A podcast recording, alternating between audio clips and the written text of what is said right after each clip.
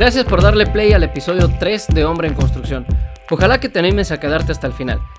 Como ya comentaba en el episodio pasado, tenía la intención de tocar el tema de los privilegios que tienen las mujeres, pero agarré y me quedé en el primer punto que quise hacer y de ahí no salí. Entonces, en lugar de ahorita ya seguir con alguna otra cosa, quise retomar un poquito el tema, aunque sea rápido, simplemente porque de verdad creo que es importante darnos cuenta y aceptar que las mujeres también tienen privilegios. Porque pasa esto, que en cuanto se tira la palabra privilegio, es de, ah, los hombres. Los hombres son los que tienen privilegios. A mí me llegó a tocar varias veces de que, ah, es que tu privilegio de hombre blanco. Cuando, pues tenemos que aceptar esto, de que realmente privilegios todos tenemos, de una u otra forma. Diferentes, pero ahí están. Y entonces quería como que tocar ese tema con la intención de que comiencemos a cuestionarnos cosas que pudieran ser privilegios, pero que realmente está ya tan arraigado en la sociedad que tenemos que ya ni siquiera lo vemos así. Y es que pasa esto, de que se nos insiste en que nos cuestionemos sobre nuestras actitudes y sobre nuestros comportamientos, pero como lo decía antes, a otras personas no se les pide lo mismo. Y entonces, en este caso, quería extenderles la invitación a las mujeres de que se tomen un momento y piensen en cómo es su día a día y que busquen ese tipo de situaciones en las que han sacado algún tipo de ventaja, algún tipo de beneficio por el puro hecho de ser mujer. Hay muchas cosas que ya tenemos como entendidas y sabidas que son privilegios para las mujeres, pero hay muchas otras, de eso estoy seguro, que ya ni siquiera lo tomamos como algún tipo de privilegio o beneficios, simplemente lo tomamos como de que, pues es que así son las cosas. Entonces quiero como que poner ese ejercicio de a ver qué tantos privilegios o qué tantos beneficios encuentras en tu día a día por el puro hecho de ser mujer.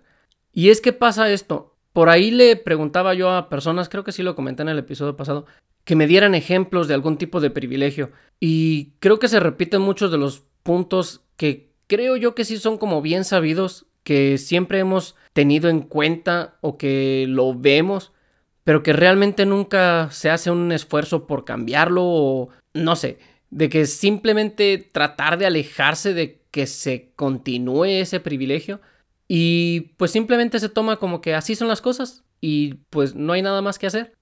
Uno de esos ejemplos es lo de la custodia de los hijos. Cuando se habla de una separación sabemos que la mayoría de las veces la custodia de los hijos se la van a dar a la madre. Y en muchos de los casos no se toma en cuenta ni siquiera de con quién tienen una mejor relación los hijos, de si el padre es un buen padre o cosas así, ¿no? De que casi automáticamente la custodia la tiene ya la madre. Si acaso se, se hace como un juicio o algo así sobre el tema, es más como para, a ver, intenta ganarle esa custodia a la madre o intenta hacer tu caso explicando el por qué te mereces tú un tiempo con esos hijos. Y pasa mucho esto de que las mujeres pueden y suelen usar a los hijos como un arma en contra de la pareja, en contra del hombre. Que yo no te voy a dejar ver a los niños, que yo te voy a quitar a los niños. ¿Cuántas veces, y estoy seguro que todos conocemos a alguien que tuvo una separación y que en esa separación la mujer quiso usar eso como arma. De decirle, ¿sabes qué? Simplemente para que reniegues, simplemente porque me caes gordo, simplemente porque por los motivos que haya sido que nos separamos, yo ahora no te voy a dejar ver a los hijos, usándolo como castigo o algo así. Y creo yo que en esos tipos de casos, como ya lo tienen prácticamente ganado desde un inicio, es bien injusto para el padre, porque sí, habrá muchas ocasiones o muchos casos en los que se merezca que no pueda ver a los hijos por diferentes motivos, pero creo que también está mal el hecho de que sea como tan sabido o como tan común o tan fácil que en el momento en el que tú decides pelear la custodia, por el hecho de que eres mujer, ya la tienes prácticamente ganada. Porque la realidad también es de que para que se la nieguen va a estar bien complicado o de plano tiene que ser una persona malísima para que se la nieguen. Puede ser una persona que tenga mil y un problemas en su comportamiento o en su actitud, pero que por el hecho de que es la madre, por el hecho de que es la mujer, se le va a dar. Entonces creo que ese es un punto pues grande que tenemos que comenzar a ver de que si buscamos una igualdad o una equidad, mejor dicho, tenemos que también que aceptar que es el tipo de cosas que pues tenemos que emparejar un poco. De que si se va a hablar de custodia de los hijos, que se analice bien el caso en las ocasiones en las que se puede, pues hablar también con los hijos y pues ahora sí que llegar a un punto en el que las dos partes tengan una oportunidad igual de compartir esa custodia o de compartir ese privilegio de tener tiempo o de tener contacto con esos hijos. Y no dejarlo tanto a por default, porque es la mamá, son de ella. Y van a vivir con ella y van a estar con ella y no cuestionar nada más allá. Otro de los casos, o más bien otra de las situaciones, y regresando a esto de las cortes, es que por el mismo crimen muchas veces a las mujeres se les da una sentencia menor que la que se les da a los hombres. Y no solo eso, de que para el público en general o para la sociedad en general, a una mujer se le puede acusar de lo mismo que a un hombre y a ella se le va a perdonar mucho más fácil, a ella no se le va a ver con tan malos ojos, porque siempre se le va a dar este ángulo de, pues es que por algo lo hizo. O sea, lo que voy es de que se intenta justificar mucho cuando una mujer hace un crimen. Es más, ni siquiera hasta hablando de crímenes, de que en general cuando una mujer tiene una actitud mala, cuando tiene un comportamiento, mmm, vamos a llamarle cuestionable, es mucho más fácil que se le perdone, es mucho más fácil que se le justifique que a un hombre.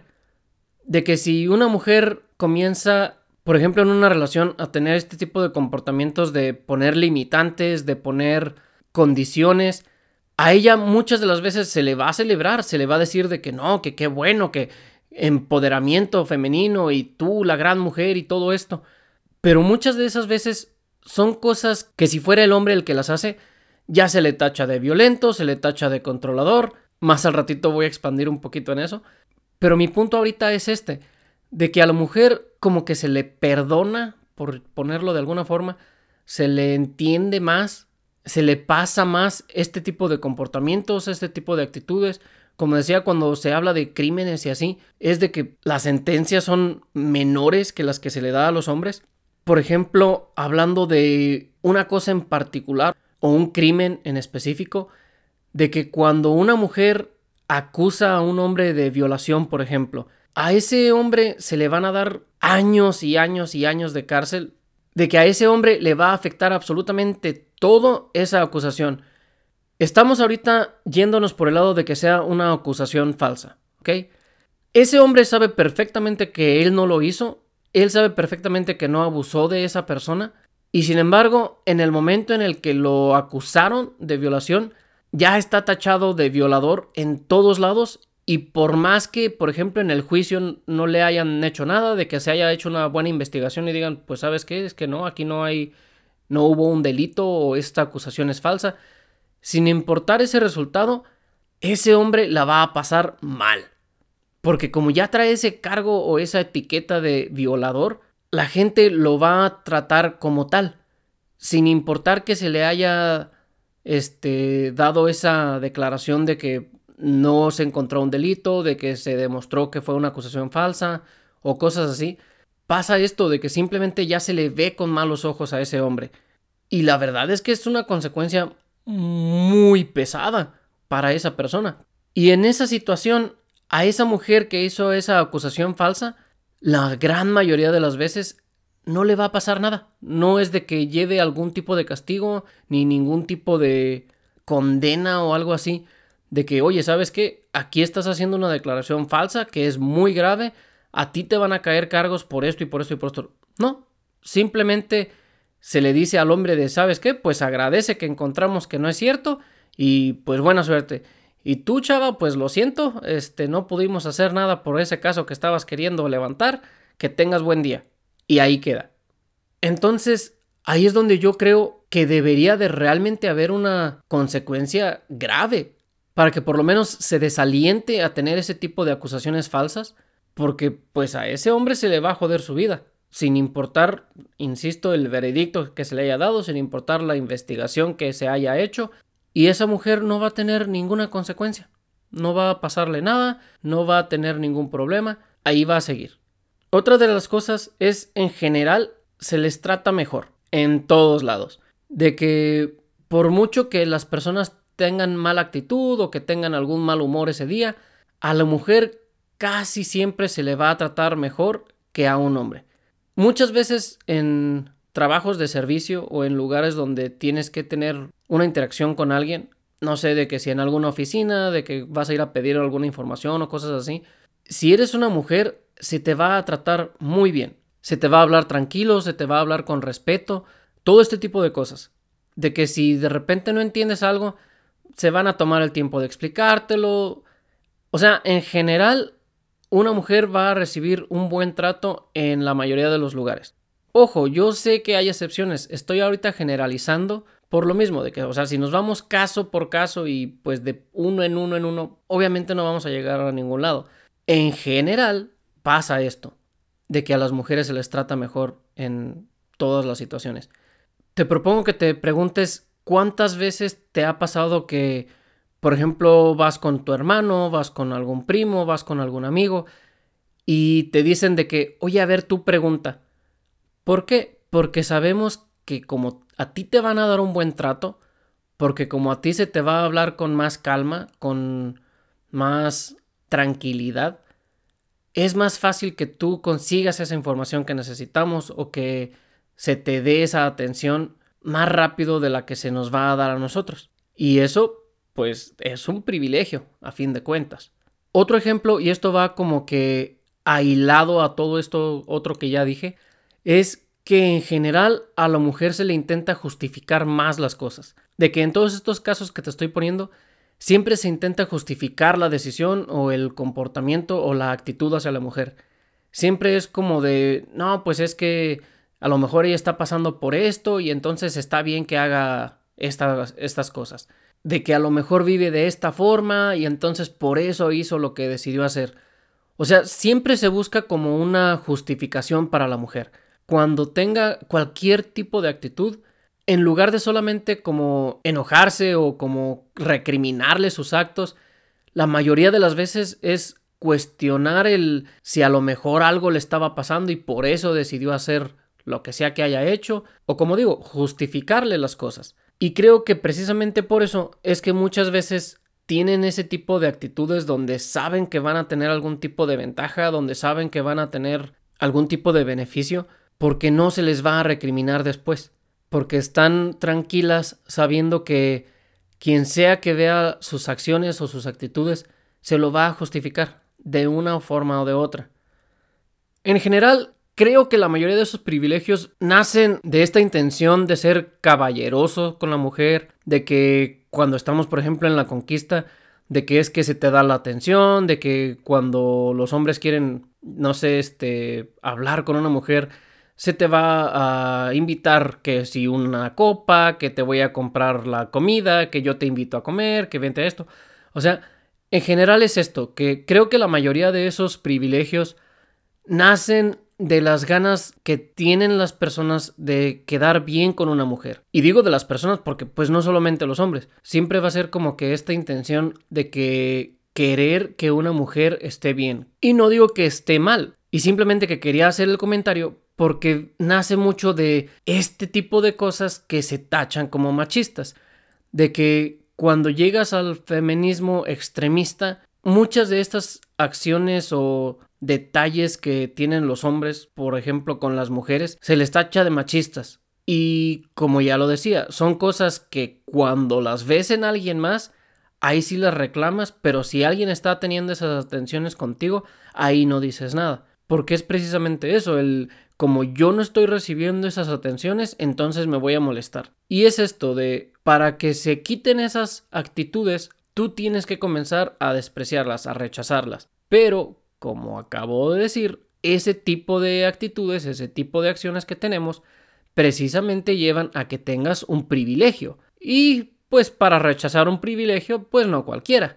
Entonces te invito a que te cuestiones un poquito eso, de instancias en las que has tenido un beneficio por el mero hecho de ser mujer, de que algo que hayas vivido que te diste cuenta que pues te tocó una buena suerte o una buena actitud o X, simplemente porque como eres mujer, pues ahí estaba, a tu disposición. El otro tema que quería comentar hoy es sobre una publicación que vi hace un par de semanas que hacía la pregunta de si es machista que me moleste cuando mi novia sube fotos en bikini a sus redes. Que digo, creo que más que fotos en bikini, quería referirse o daba a entender esto de las fotos en poses sugerentes, de que en ropa reveladora, cosas así. O por lo menos yo así lo quise entender. Y me llamó bastante la atención que cuando entré a los comentarios la verdad es que yo esperaba que se hablara mucho sobre lo controlador que es cuando un hombre le dice a la mujer de que no te pongas esto, de que no subas fotos así, qué sé yo, ese tipo de cosas, ¿no? Que en ese tipo de situaciones o en, o en ese tipo de formas sí vendría siendo machismo, pero más que ese tipo de comentarios, lo que me encontré fue a bastantes personas cuestionándose el que si se debía de hacer o no y por qué motivo se debía de hacer o no y en qué forma se debía de hacer o no. Y eso me gustó mucho porque es un tema que por lo menos para mí tiene como esta división donde pudiera llegar a ser algo muy entendible y algo que es algo que se debe de hacer en una relación y ese otro lado donde sí ya es una actitud controladora y que no se debe de tolerar. Porque una de las cosas que aprendí en esta relación pasada fue que precisamente si tú te quedas todo el tiempo callado sobre las cosas que te molestan de la persona, esas actitudes ahí van a seguir y no van a cambiar o ni siquiera se van a intentar corregir precisamente porque tu pareja ni siquiera sabe que son cosas que te molestan. Y justamente creo que es importante que ese tipo de cosas que uno pensaría es un detallito, lo aguanto, se deben de hablar porque si de verdad estás intentando que esa relación funcione o que llegue a algo más que una relación pasajera, son el tipo de cositas que va a ser un detallito y otro detallito y otro detallito encima de eso, que va a llegar un momento en el que va a hacer que todos esos detallitos tengan demasiado peso. Y para el momento en el que tú quieras reclamar o en el momento en el que tú quieras expresar esas cosas, ya se te va a acusar o se te va a atacar porque ya va a parecer que las estás diciendo con resentimiento, porque probablemente así va a ser. Después de mucho tiempo de estarla soportando, vas a llegar al momento en el que no vas a aguantar más y vas a querer decirlo, pero ya como un reclamo, como una exigencia, y ya no va a ser posible un diálogo. Entonces, en este caso, a mí se me hizo importante porque si tú con tu pareja estás teniendo esta situación en la que publica fotos que a ti no te agraden, en el sentido de que a lo mejor son algo sugerentes, en el sentido de que a lo mejor son provocativas o no sé, de alguna forma que te moleste. No tan solo opino que está bien que se haga, sino que creo que se debe de hacer, pero es bien importante de la forma en la que se aborda el tema tienes que llegar o tener la habilidad o poder tener esa facilidad de llegar con tu pareja y decirle, mira, ¿sabes qué? Quiero hablar contigo. Sé que estás haciendo este tipo de cosas o publicando este tipo de fotos y quiero que sepas que me molesta por y explicar tus motivos. Porque esa es una de las cosas que se decía mucho en los comentarios.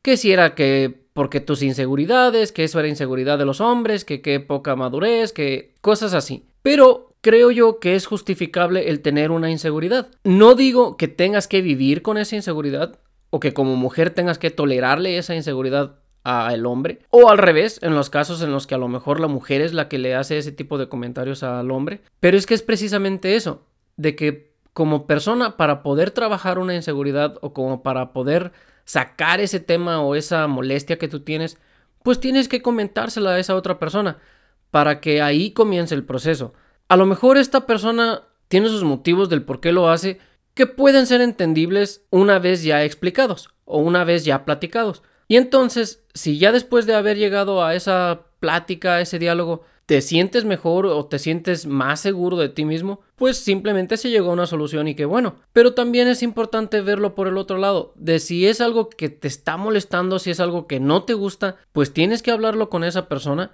para que puedan tener ese intercambio del por qué se hace, del por qué no me gusta que se haga, etc. Para que si de plano es algo que va a estar afectando la relación desde ahí, pues sería mucho mejor simplemente desde ese momento dejar las cosas hasta ahí.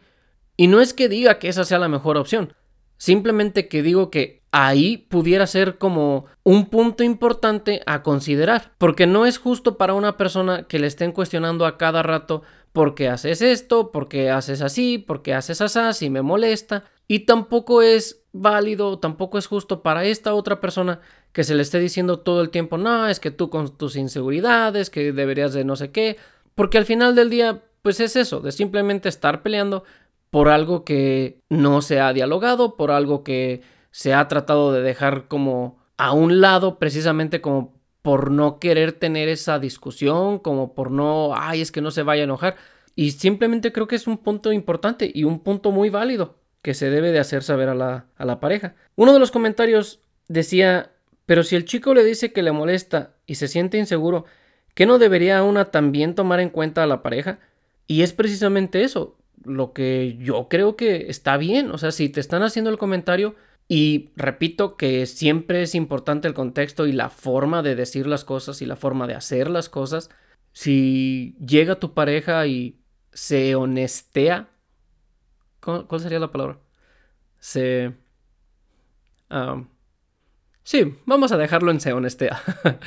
se honestea contigo y te dice, mira, está pasando esto, no me gusta si lo hace de una buena forma, de una forma en la que no te esté simplemente acusando y no te esté exigiendo, más que nada, creo que esa es la palabra importante en este caso o en esta situación, porque el exigir algo ya es otra cosa completamente. Pero si te está pidiendo hablar sobre el tema, ahí ya es una situación diferente. Y decía que muchas de esas veces en esa misma relación, la mujer le pide al novio que deje de dar likes o seguir a chavas buenonas, ¿no? Así lo puso. Y dice ella, ¿Qué no debería de aplicar igual en esa situación? Y repito, creo que es muy válido hacer ese tipo de comparaciones, porque es muy cierto también que en muchas relaciones pasa esto, de que la mujer, por ejemplo, hace este tipo de publicaciones o se hace este tipo de fotos y le molesta que el hombre le haga saber que a él no le gusta, que a él le incomoda o, insisto, desde esta forma de decir las cosas bien, sin exigir pero que la mujer después va y a él sí le reclama porque le está dando likes a tipas en redes. Y es eso de, ok, entonces tú te estás molestando porque yo le estoy dando likes a una tipa que subió una foto, pero tú quieres ser libre de tú subir fotos para que a ti te den likes. Entonces es como esta contradicción de, ok, ¿por qué tú sí te puedes molestar de estas cosas que hago yo? Y yo no me puedo molestar de las cosas que haces tú. Y es que entra esto, de que a ese comentario alguien le contestaba de que porque ir y darle likes a este tipo de chavas que están en las redes es ir y sexualizarlas. Y que entonces que por eso no se podía comparar. Pero pues no sé, o sea, desde mi punto de vista es como de, me estás diciendo entonces que yo no puedo ir y darle like a una tipa en una red porque, la estoy sexualizando. Pero tú estás defendiendo el que tú te estés sexualizando a ti misma al subir esa foto en tu red. Entonces, ahí es donde se me hace ya como contradictorio el querer defender esa situación de esa forma o con ese argumento. Porque es un argumento que se está contradiciendo a sí mismo o que pone en contradicción el punto que está queriendo hacer. Y de hecho decía, las mujeres que piden no dar likes no es por controlar el cuerpo del otro, su inseguridad es otra y comparar ambas situaciones no es equitativo. Pero entonces ahí ya nace precisamente esto de su inseguridad es otra. Ok, me estás diciendo que a ti te molesta que yo vaya y le dé like a una chica en las redes porque te causa una inseguridad.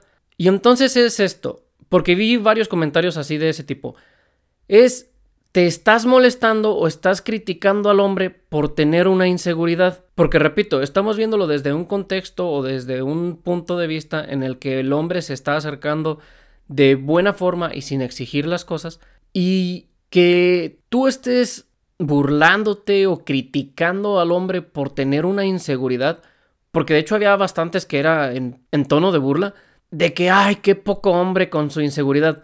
O sea, a ese tipo de cosas, de que yo por tener una inseguridad ya soy poca cosa, cuando precisamente muchos de esos mismos comentarios, como el que decía ahorita, están justificando que estas mujeres piden el no dar likes a otras chavas por sus inseguridades. Y entonces pasa esto de que se minimizan las inseguridades del hombre, se burlan de las inseguridades del hombre. Ah, pero la mujer puede tener todas las inseguridades del mundo y no pasa nada. No hay ningún problema. ¿Por qué? Porque tú sí puedes tener tus inseguridades, simplemente es el hombre el que no pueda tenerlas.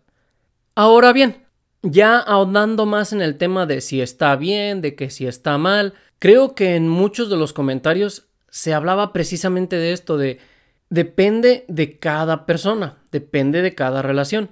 Si a ti como hombre te molesta que tu pareja haga ese tipo de publicaciones y vas y en buen plan hablas con ella y le explicas el por qué te molesta, el por qué te causa inseguridad, todo este tipo de cosas, y ella simplemente no está dispuesta a dejar de hacerlo, o más que no estar dispuesta a dejar de hacerlo, sino al explicarte, al hablar contigo de el por qué lo hace, del darte sus motivos. Todo esto, de tener la conversación. Porque creo que también es importante distinguir eso. o sea, no estoy diciendo que tenga que darte explicaciones, sino simplemente el tener esa conversación, el tener ese diálogo. Si ya se tuvo esa conversación y como hombre es algo que pues no te gusta, tienes que también aceptar que no vas a poder exigirle hacer algo al respecto. No es de que le vayas a decir, no, es que sabes qué, si vas a estar conmigo vas a tener que dejar de hacerlo. No, ahí ya es de depende de ti qué es lo que quieras. Si es algo que realmente te molesta, pues tú tienes que tomar esa decisión de qué es lo que vas a hacer al respecto en esa relación. Si es algo que de verdad te importe mucho, si es algo que de verdad te afecte mucho, pues tienes que saber que es algo que ya intentaste hablar con la persona, que ya le hiciste saber que te molesta y si no hay ahí un arreglo de llegar a un punto medio en el que, pues mira, me molesta o no sé, no sería cuál, no sé ponerte un ejemplo de cuál sería el punto medio de en cada caso o para diferentes personas, pero a lo que me refiero es a eso, de si no pueden llegar a un entendimiento en el que los dos queden cómodos, de que se tranquilice esa inseguridad por la parte de, de quien la tenga, pues poder tomar una decisión al respecto. Si quieres seguir con esa relación, adelante, si no, pues igual ya se hizo ese intento. Precisamente creo que es lo importante de tener diálogos en una relación, porque desde ahí es donde te vas a dar cuenta si esa persona es indicada para ti o no. Y es que con esos comentarios también nos lleva a otro punto, que es el hecho de que cuando una mujer le hace saber a un hombre las cosas que le incomodan, las cosas que no le gustan, cuando le pone límites o que decide poner sus límites, a una mujer se le celebra, a una mujer se le dice que qué bueno, que le estás aclarando que no debe de hacer eso, que le estás poniendo esos límites de que no, no le vas a aceptar que tenga ese tipo de comportamientos. Ahí está todo muy bien, volviendo al hecho de los privilegios. Pero cuando es un hombre quien habla con la mujer y le dice, mira, a mí no me gustan estas cosas, Simplemente el tener ese mismo diálogo, el tratar de poner límites, el explicar las cosas que le desagradan, que le incomodan, etc. Siempre se le va a tachar al hombre de que es que eres un controlador, es que eres un este manipulador, este tipo de cosas de que por el puro hecho de ser hombre estás haciéndole un mal a esa mujer. Cuando es tan sencillo como el tener ese diálogo con una persona porque quieres llegar a algo con esa persona. Si no te importara, pues simplemente no dices nada y continúas la relación porque lo que estás buscando es cualquier otra cosa. No, simplemente el poner límites es importante, el dejar claras las cosas que te molestan es importante. A partir de esas pláticas, de esos diálogos, es donde vas a tener un entendimiento más profundo con una persona.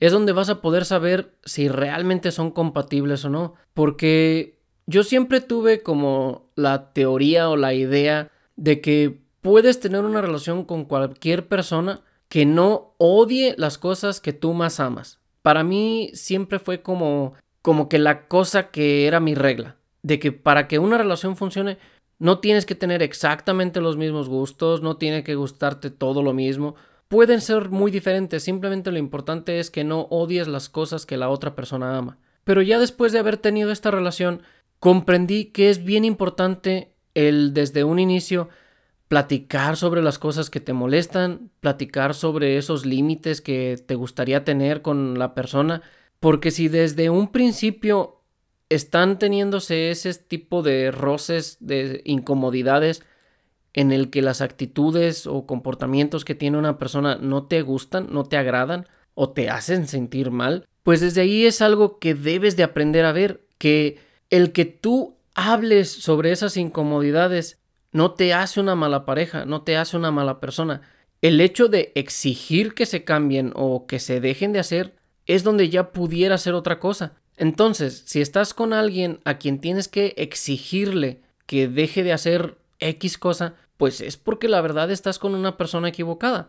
Aprendí también que las personas tienen diferentes tipos de comportamientos y que por mucho que algún tipo de comportamiento en específico no me agrade a mí, por ejemplo, no quiere decir que esté equivocado. Simplemente las personas somos diferentes, disfrutamos con cosas diferentes, disfrutamos haciendo cosas diferentes y mucho de eso no quiere decir que sea algo malo, es sencillamente diferente, no es que esté mal. Y entonces, si estás con alguien que te incomoda el tipo de actitudes que tiene, que te molestan el tipo de cosas que hace, pues es porque no vas a estar a gusto con esa persona. Porque aunque es cierto que al estar con una persona hay veces que tienes que cambiar cosas que haces, porque vuelvo a esto de poder tener un diálogo y encontrar un punto medio, si hay cosas que puedes dejar de hacer y que pues realmente no sean ni tan importantes para ti o que muchas veces a lo mejor hasta son actitudes que ni siquiera nos damos cuenta que estamos teniendo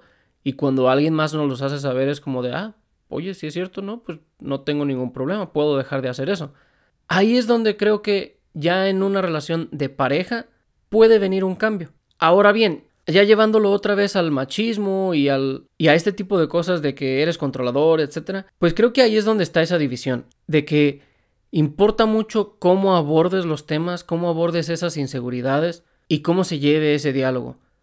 Si te empeñas en exigir de deja de hacer esto, de no quiero que hagas esto, ahí sí es un machismo, sí es una actitud negativa en la que debemos de intentar no caer. Y para las mujeres, pues creo que también es válido ver esa parte, de que si tú tienes inseguridades, de que si tú tienes molestias con, con tu pareja, pues simplemente hablarlas y no querer imponer cosas cuando tú tampoco eres quien para imponer algo, porque estarías cayendo en un femichismo.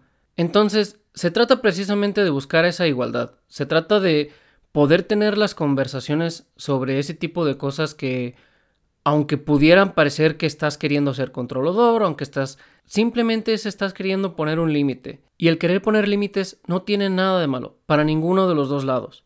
Simplemente hay que saber cómo abordarlos y pues ser comprensivos con la otra persona, de no simplemente descartar sus motivos o las decisiones o las razones que tenga del por qué hace las cosas o del cómo hace las cosas. No sé qué tanto interese o se quiera saber mi opinión al respecto, pero por lo menos para mí en esa situación de lo de las fotos y esto, es más como de depende de qué tan sugerente sea la foto o qué tan provocativa sea la foto, no sé de qué otra forma ponerlo. Sí sería como de, pues oye, ¿por qué tienes la necesidad de mostrárselas a otras personas si se supone que ya estás conmigo? Porque pues es esto de... La mujer sabe perfectamente que al estar publicando una foto así, este, sensual, provocativa, como lo quieras poner, pues lo que está buscando es precisamente esa atención de otras personas, de otros hombres.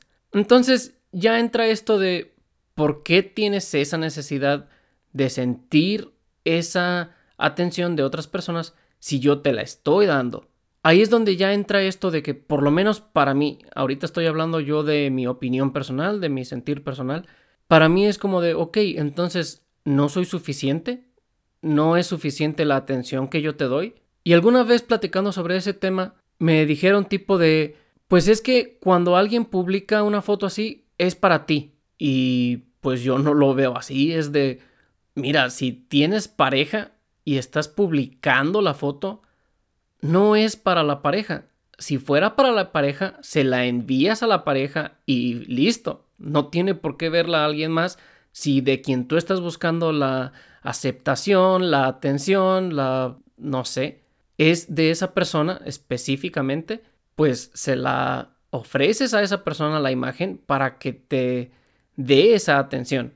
Ya en el momento en el que la haces pública es porque además de esa persona específicamente, estás queriendo la atención de otras personas. Entonces ahí es donde creo que ya entraría esta inseguridad de porque estás teniendo esa necesidad de que alguien más te dé esa atención. Porque también está esa parte de que muchas veces cuando estamos en la conquista, los hombres somos mucho de decirte lo bonita que te ves todo el tiempo, de que todo el tiempo estar ahí, dándote la atención, ¿no? Pero ya una vez que se hacen pareja, pues ya es como de, ok, yo ya conquisté, yo ya gané aquí, listo, ya no tengo que hacer ningún esfuerzo, ya es de, pues vamos a llevar la relación como cualquier cosa y ya. Y entonces en ese tipo de circunstancias pudiera entenderlo porque si eres una persona que le gusta la atención, que le gusta que, que la chulien, por decirlo de alguna forma, y tu pareja no lo está haciendo, pues va, pudiera entender esto de que busques esa aprobación o esa atención de otras personas, pero si estás con una persona que constantemente está dándote esa atención, dándose, demostrándote ese, esa atracción, pues ahí es donde entra ya esto de, ok, si todo el tiempo estoy dándote mi atención, si todo el tiempo estoy expresándote mi atracción, ¿por qué no es suficiente? Y es donde creo que pudiera llegar a causar algún problema. Repito, esa es mi opinión personal. Yo creo que si yo tuviera esa situación, pues sí sería de hablar con la persona y decirle, pues mira, ¿sabes qué? Me incomoda por esto, por esto, por esto, como acabo de decirlo, de por la inseguridad de no sentirse suficiente. Y pues es simplemente eso, de, o sea, si, si de verdad no te importa que a mí me esté dando ese sentimiento, si es más importante para ti tener esa gratificación o tener esa alegría de que alguien más te esté dando atención, pues creo que después de lo que viví ya no sería como de, ah, pues bueno, lo voy a permitir. No, la verdad para mí sí sería como de, bueno, ok, si no es suficiente la atención que yo te estoy dando, pues ya desde ahí aprendí que entonces nunca lo voy a hacer. Insisto que esa sería mi opinión personal, ese sería mi punto de vista personal simplemente lo quise compartir por expresar parte de las cosas que aprendí o que descubrí de mí mismo en esta relación en la que estuve. Y pues, ¿por qué no? Para generar algo de que a ver si alguien me cuestiona el por qué o si me dan algún otro punto de vista, que al final de cuentas es lo que yo busco con este podcast. Que por cierto, te recuerdo que en la descripción de los episodios siempre dejo los links para que te puedas comunicar conmigo, para que me des tu opinión o tu punto de vista y de esa forma comparar como que las diferentes perspectivas que tenemos las personas. Ya por último, quería regresar a hacer la observación de que la publicación se refiere a esto como machista, de que en los comentarios también, en la mayoría de ellos, era insistir en que el machismo y de que esto es una actitud que tenemos los hombres. Pero insisto en que no es así. No solamente son los hombres quienes tienen esos comentarios o esas inseguridades, sino también las mujeres. Y entonces caemos en esto de llamarle machismo absolutamente a todo, cuando deberíamos de aprender a separar las cosas de cuando son eso, una, una actitud humana. Porque lo que también había mucho en los comentarios era esta insistencia de que porque sexualizas o cosificas a la persona. ¿Y qué digo? Como también ya había tratado de hacer esa observación, en el momento en que tú estás eligiendo publicar ese tipo de fotos, sabes qué es lo que estás recibiendo y sabes qué es lo que estás buscando. Cuando se usa mucho eso de, ah, es que la subí porque me gusta cómo me veo, es de, ok, sí, pero la estás subiendo porque así como te gustó cómo te ves, quieres que los demás vean que te ves bien. Y entonces es esto de, tú mismo, tú misma, estás cosificándote. Tú eres quien está eligiendo mostrarte de esa forma y buscar ese tipo de atención. Porque es diferente de cuando, no sé, que vas a ir a algún evento o algo así y que te pones algún vestido elegante o de que te pones un traje elegante, ese tipo de cosas. Ahí es donde cuando dices este argumento de porque me gusté cómo me veía, va, te la creo. Pero ya en el momento en el que son este tipo de fotografías este, sugestivas o así, es de, sabes qué es la atención que vas a recibir. A lo mejor no es la que quieres, pero sabes qué es lo que vas a recibir. También nada más para aclarar, no estoy hablando de que todas las fotos que pueda poner una mujer o un hombre. Como lo decía, la publicación hablaba específicamente de este tipo de... Bueno, en la publicación decía que de bikinis, pero pues sabemos que se refería más bien a este tipo de cuando usas este prendas bien reveladoras o en el caso de muchos vatos de así de que me quito la playera este y el tipo de las poses que se usan. Creo que no es ahí como tan difícil de entender a lo que me refiero.